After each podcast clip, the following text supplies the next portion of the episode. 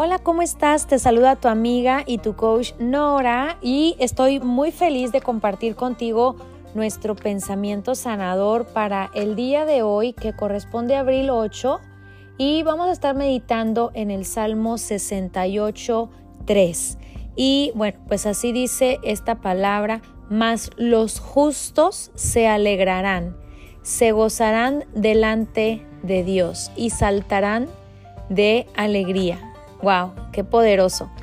Me gusta porque aquí hay tres acciones. Está diciendo una promesa con tres acciones y la primera es eh, un adjetivo calificativo que es lo que quiero primeramente mencionar.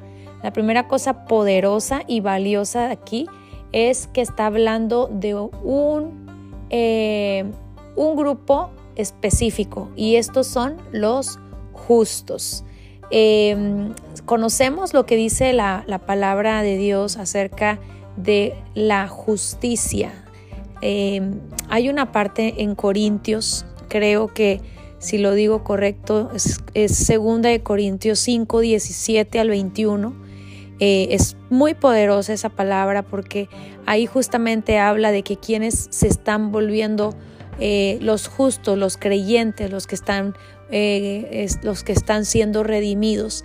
Y esta palabra dice, porque al que no conoció pecado, por nosotros se hizo pecado para que nosotros fuésemos hechos justicia de Dios en él. Y más adelantito es donde dice, he aquí todas las cosas son hechas nuevas, ¿verdad? Las cosas viejas pasaron, he aquí todas las cosas son hechas nuevas.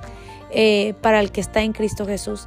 Y bueno, pues ahí está la respuesta de quiénes son los justos.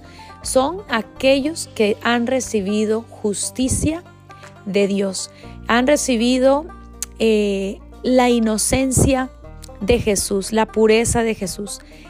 Hace algunos años, eh, una de las cosas que, que estuve siendo enseñada y cada vez más con una claridad muy muy bonita y muy poderosa es acerca precisamente de nuestra postura delante de Dios como un hijo justificado, como viviendo como justos.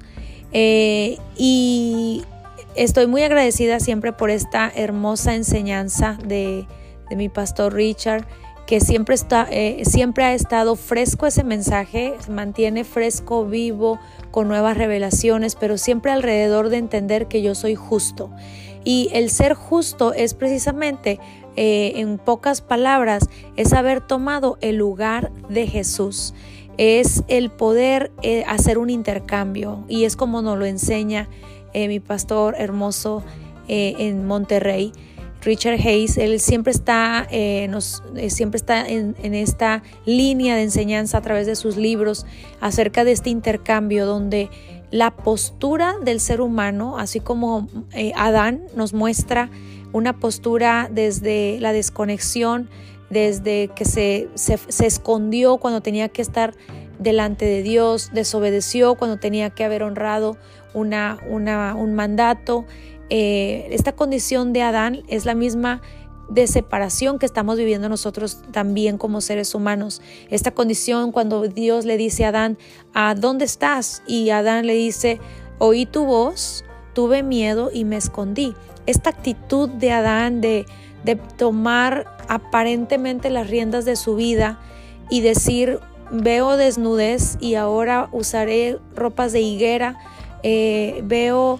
Eh, desde un lugar diferente, desde, desde sentirse independiente quizá de Dios.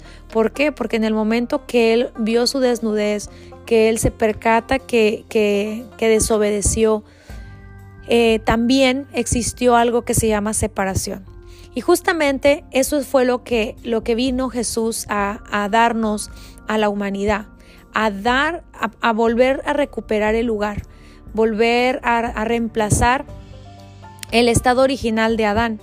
El estado original de Adán era cercanía, era amor, era relación, era una comunicación directa y, Adán la perdió, ¿verdad? Adán lo, lo, vemos a través de la historia y después vienen eh, más historias de más eh, hijos y hijos de los hijos de los hijos hasta que llega uno que es el que iba a justificar Eh, y bueno, vemos a través de la historia también parte de la, parte de la, una de las, una de las tradiciones, voy a ver, a ver si lo, lo puedo explicar un poco fácil y simple, eh, en, los, en los tiempos de, de antes, entre obviamente pasando después de, del tiempo de la liberación de, del pueblo de Israel de Egipto, hubo un tiempo en el cual eh, se ofrecía sacrificio para pedir perdón por las faltas, por la desnudez, por la separación,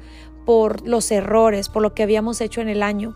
Y dice, dice la, registra la palabra que se hacía un sacrificio de un cordero eh, que tenía que ser puro, limpio, inocente, perfecto, sin mancha, sin, no tenía que estar mayugado, tenía que ser un cordero perfecto, inocente.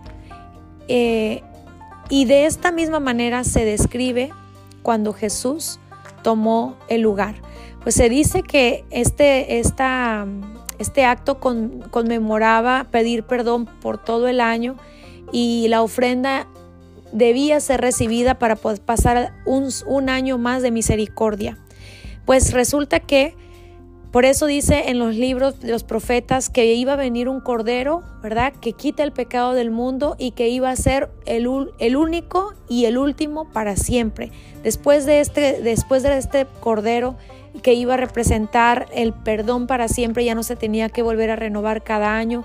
Este cordero se llama Jesús. Por eso cuando segunda de Corintios Pablo enseña dice, "Porque al que no conoció pecado, por nosotros se hizo pecado, para que nosotros fuésemos hechos justicia de Dios en él. Y esta palabra justamente fue lo que nos hizo justos. Y esto es lo, hermoso y lo poderoso. Y aquí se fue todo este podcast. ¿Quiénes son los justos? Pero no solamente esto.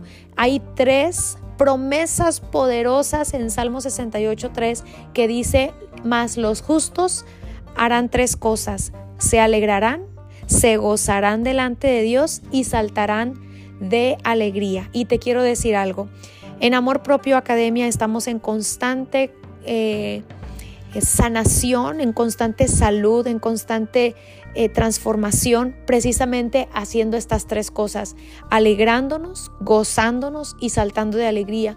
Y esto es salud y bienestar, empoderadamente. Realmente es algo hermoso, dice eh, el proverbio, que gran remedio es el espíritu alegre. Eh, más el espíritu angustiado es carcoma de los huesos, pues esto es totalmente con un sentido de quienes disfrutan, ¿verdad? de, quienes tienen esto en su corazón esta paz, esta conexión, este reencuentro, esta justicia, este estado interno de sentir y saber que somos los justos delante de Dios. Así que te dejo con este pensamiento sanador. Hoy reflexionamos más acerca de mi postura como un hijo justo, que he de hecho he hecho un intercambio directamente con Dios, entregándole todos mis miedos, todo lo que me da estrés, ansiedad, angustia, eh, todo aquello que yo siento y me, me siento impotente. Bueno, lo entrego para recibir todo el poder de Jesús sobre mi vida, todo el poderío de Jesús. Y eso me vuelve un justo delante de Dios. Así que a ti te digo, alégrate, gózate y salta de alegría. Salmo 68.3 y nos escuchamos en el siguiente pensamiento sanador.